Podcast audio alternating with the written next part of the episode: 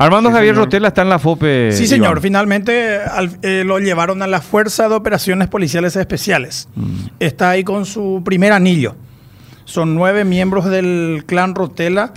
Entre ellos, por ejemplo, también aquel recordado Gordito Lindo, que había escapado de Tacumbú vestido de mujer. Luego lo recapturaron a una cuadra del penal. Sí. Eh, fue transferido a emboscada en aquella última revuelta hace dos meses cuando Rotela exigió el regreso de sus lugartenientes. Gordito Lindo fue uno de los que volvió a Tacumbú. Entre paréntesis, el que ya no apareció es aquel. Era un policía que estaba sindicado como responsable del asesinato de un militar que conducía con la aplicación Bolt. No, no, Oliver Lescano. ¿Sí? no, ya no Ya no apareció. apareció. No, Que él fue un poco- que fue un oficialmente poco- prófugo. ¿Te acuerdas del caso que Barcini le acusó al, al grupo Rotela de haberlo Sí. asesinado, desmembrado ahí adentro? Así mismo, eh, aquel 2 de octubre del año pasado, cuando Sí. en una sesión del Consejo de Ministros Barcini se dirigió al presidente, pero yo calculo que no sabía que la sesión estaba siendo transmitida en vivo por Facebook. Probablemente. y cometió una infidencia al adelantar que tenía un plan Sí. que tendría un costo en vidas humanas. Así Eso alertó al clan Rotela, a partir de ahí se desató un motín. Rotela después exigió el regreso de sus lugartenientes, así como la remisión a Tacumbú de los presos que estaban en el judicial, para volver a nutrir de gente el penal y resistir un eventual operativo Sí. que finalmente ocurrió y no y, lo y- aguantaron. y además, inclusive, le hicieron grabar un, eh, algo a este policía desde la clandestinidad para decir que él no había sido asesinado. Sí, porque el clan Rotela se sintió ofendido porque Mm. el ministro acusó a Rotela de haber ordenado el asesinato y el descuartizamiento del policía. Sí. Y al final fueron los propios miembros del clan Rotela los que localizaron al policía y lo obligaron a que enviara un video. Sí, sí, sí. Así pero, está, fue. pero está prófugo, está prófugo. Sí, señor, está prófugo. Bueno, pero Suboficial eh, ayudante Oliver Lescano. a, a mí me gustaría preguntarte qué, qué pensás que puede ocurrir, en qué sentido. ¿verdad? Acá está bien, se aisló al, al líder de esta organización criminal grande, ¿verdad? que empezó con el microtráfico en zona metropolitana, se fue expandiendo. Eh, ¿Qué va a pasar? Es la pregunta que siempre surge cuando estos grupos son, no sé si decir descabezados, pero son neutralizados sus líderes. Hay un sistema de relevos, va a aparecer el PCC, va a tomar el mercado, va a tratar de tomar ese territorio. ¿Qué es lo que puede ocurrir, Iván, en tu análisis y con base en tu experiencia? De hecho, eh, a rey muerto, rey puesto. Esa es una norma en, en todos los ámbitos. Y sucedió aquí cuando Rotela era una figura secundaria hasta 2019. Y esto para volver a explicar a la gente cómo es que emerge Armando Javier Rotela Ayala.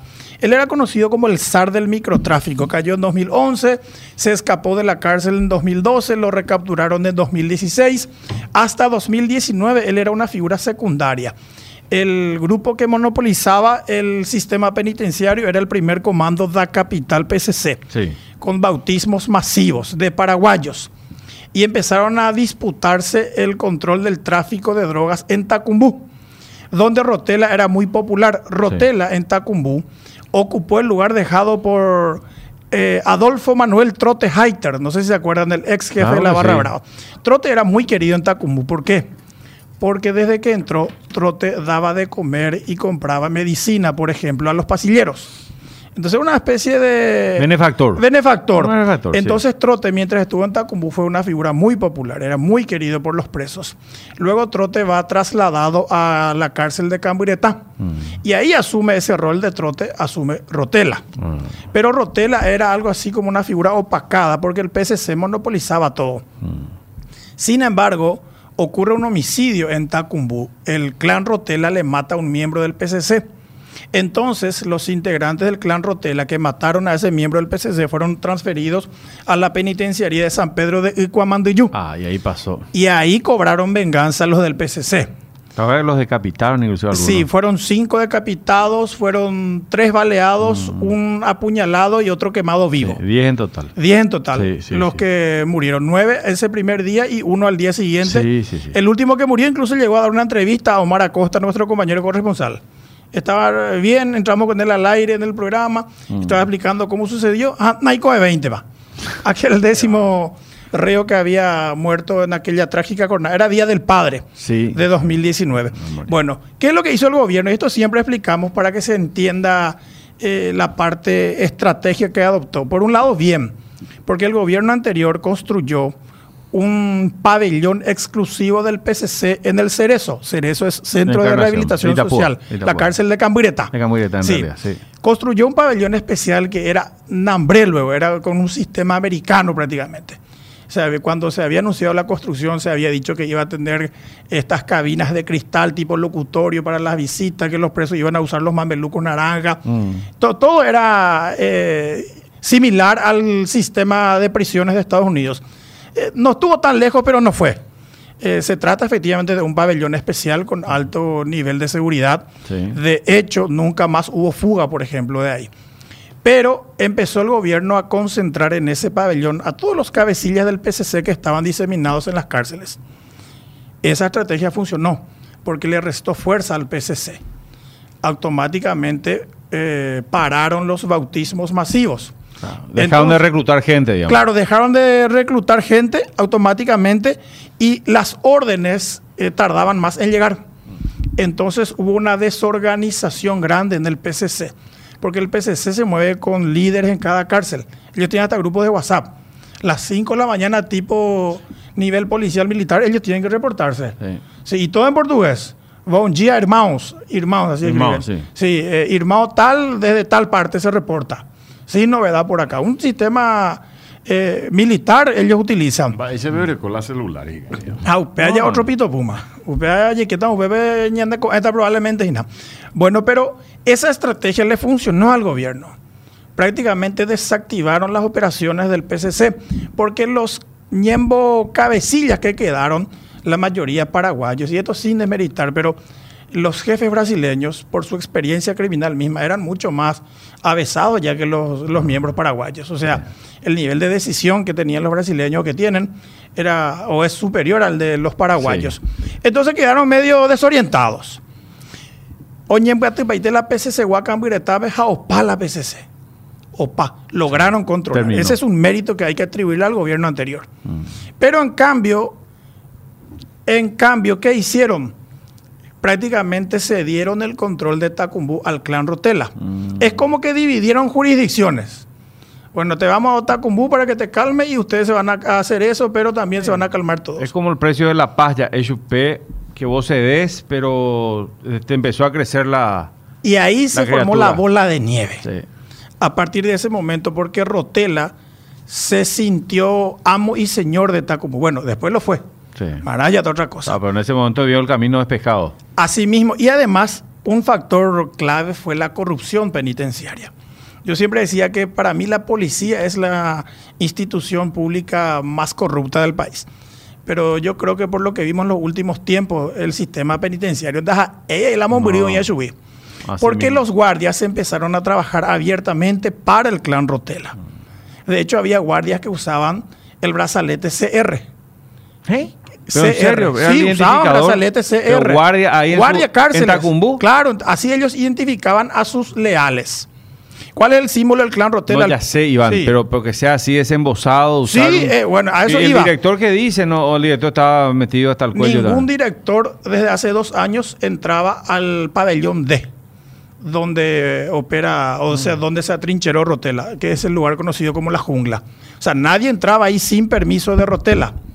De hecho, la cosa fue más allá cuando Rotela empezó a ocupar hoy por una de secretario la guardia cárcel Cuerabe.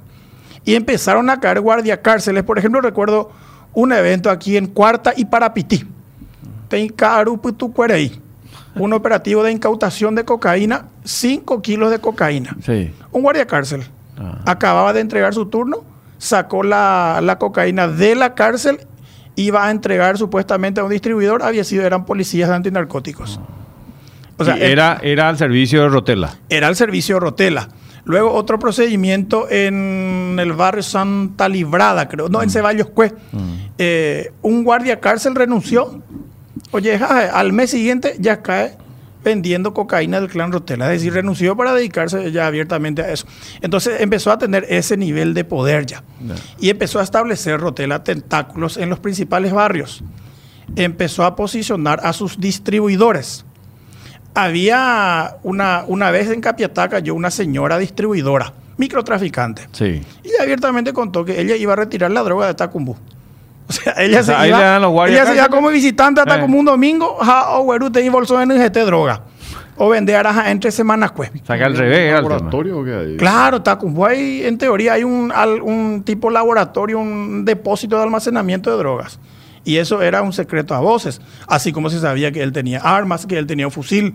Ayer se encontró un fusil eh, calibre 7.62, un semiautomático, imagínate. Sí, Dentro de la cárcel. Dentro de la cárcel, eh, uno de los fusiles que había, después había otras armas también, pero un arma de fuerzas especiales tenía Rotela. Quiere decir que hace dos años nadie llegaba hasta el lugar en el que Rotela Si estaba. él no lo autoriza. No, lógico, Claro. ¿verdad? Pero, pero que él tenía el control allí. Sí, eh, absoluto. Y ningún director de Tacumbú Nadie. le dijo esto al presidente anterior, no hubo voluntad Ahí de está entrar. el tema. Nosotros en su momento llegamos a consultar porque la planificación de, eh, de lo que ahora se conoce como operativo Veneratio Mm. ya data del año 2021, cuando el comandante de la policía era Francisco Resquín. Sí. Imagínate, después de Resquín ya vino eh, Luis Arias, Luis Ignacio Arias Navarro. Después se quedó Gilberto Aristides Fleitas Colmán. Sí.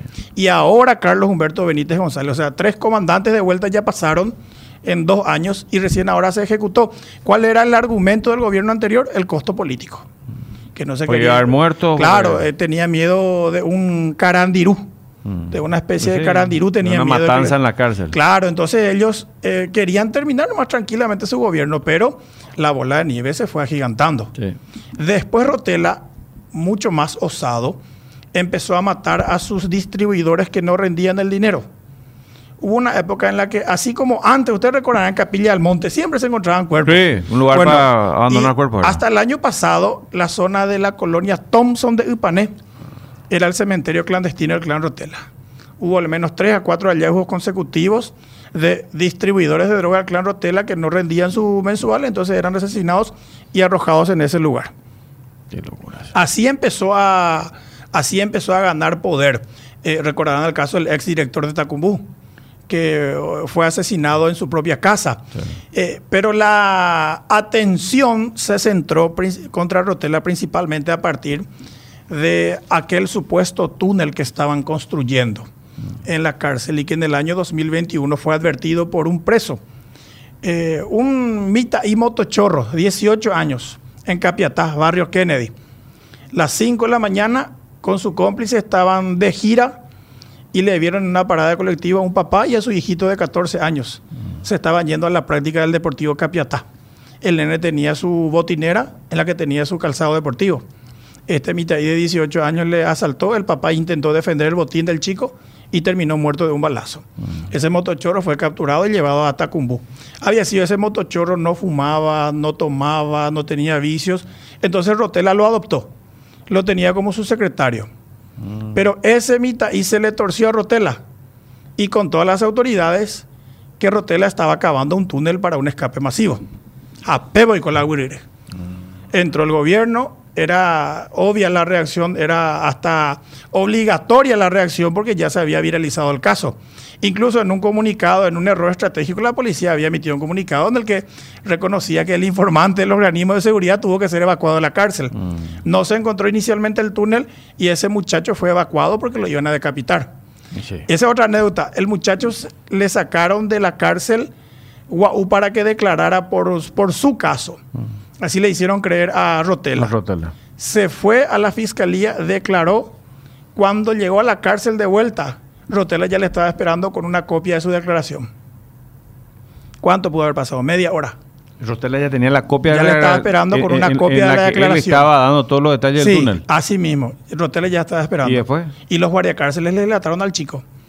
Entonces, menos mal también a ese chico en la fiscalía le habían dado otro documento que era para simular que Guau efectivamente declaró en su causa. Ah. Entonces, de mitad, y llevó también ese documento y le mostró a Rotela, no, yo me fui a declarar por mi causa. Y ahí mientras vacilaba Rotela, si, si creer o no, ahí el muchachito le llamó a su abogado y su abogado le llamó desesperado a, la policía. Che, acá ni bien llegamos, Rotela ya nos pilló. Sáquennos urgente. Y ese muchacho había sido extraído de Tacumbú y llevado a la agrupación especializada. Después, finalmente, el gobierno comete la- el error de confirmar que el chico era un informante. ¿Qué pasó una semana después? Los linces del clan Rotela, porque el clan Rotela le llama linces a sus motociclistas. A su delivery. Sí, seis linces del clan Rotela masacraron a la familia del chico en Capiatá. Qué bárbaro. ¿Y el chico? Está ahí El en- chico, el chico es aquel que había escapado a la agrupación especializada por 24 horas en señal de protesta. Mm. Luego se entregó de vuelta. Ya, ya, ya. Es un, es un muchacho Ignacio Rodas Galeano, se llama, que está ahora. ¿Está en la especializada? Sí, está bajo sistema de protección de Y testigos. ahí ahora. está Rotela ahora. Ahora está Rotela ahí, de vuelta. No, Rotela está al lado, en la FOPE. En la FOPE. En la FOPE, finalmente en lo llevaron ahora. Finalmente está ahí. Bueno, eso es para que para entender un poco el contexto de, eh, como le decía, esa bola de nieve se fue agigantando a tal punto de que ya era vergonzosa la, la pasividad del gobierno. ¿Quién es el número dos en la estructura de Rotela? Hay número dos. Y hay uno, Arsenio Erico se llama, un Sí, chacariteño. que está preso también en la FOPE. Sí, también. Y después hay otro apodado Pacu. Y después está... O sea, los nueve están ahí, entonces. Lo- no hay- lo- los nueve, o hay sí. gente afuera. No, no, yo creo que... No, Clan. Rotela, el clan Rotela tenía un primer anillo en libertad. Y ese primer anillo que estaba en libertad, los principales distribuidores fueron todos capturados también en la operación Chacal. O sea, hoy no hay gente libre. Eh, Así, o prófuga. eh, de peso yo creo que no. Ah. De peso, gente Como para de saber peso. un esquema de relevo, porque todo. Claro, o, o puede haber algún líder emergente afuera, pero hasta ahora no fue identificado. Ya. Pero Rotela después empezó a ganar espacio y él ya pasó a ser el distribuidor de la mayoría de los vendedores. Ahí está el tema. Eh, bajo amenazas, él consiguió ser el proveedor de la mayoría de, de los vendedores de drogas en los barrios populosos principalmente.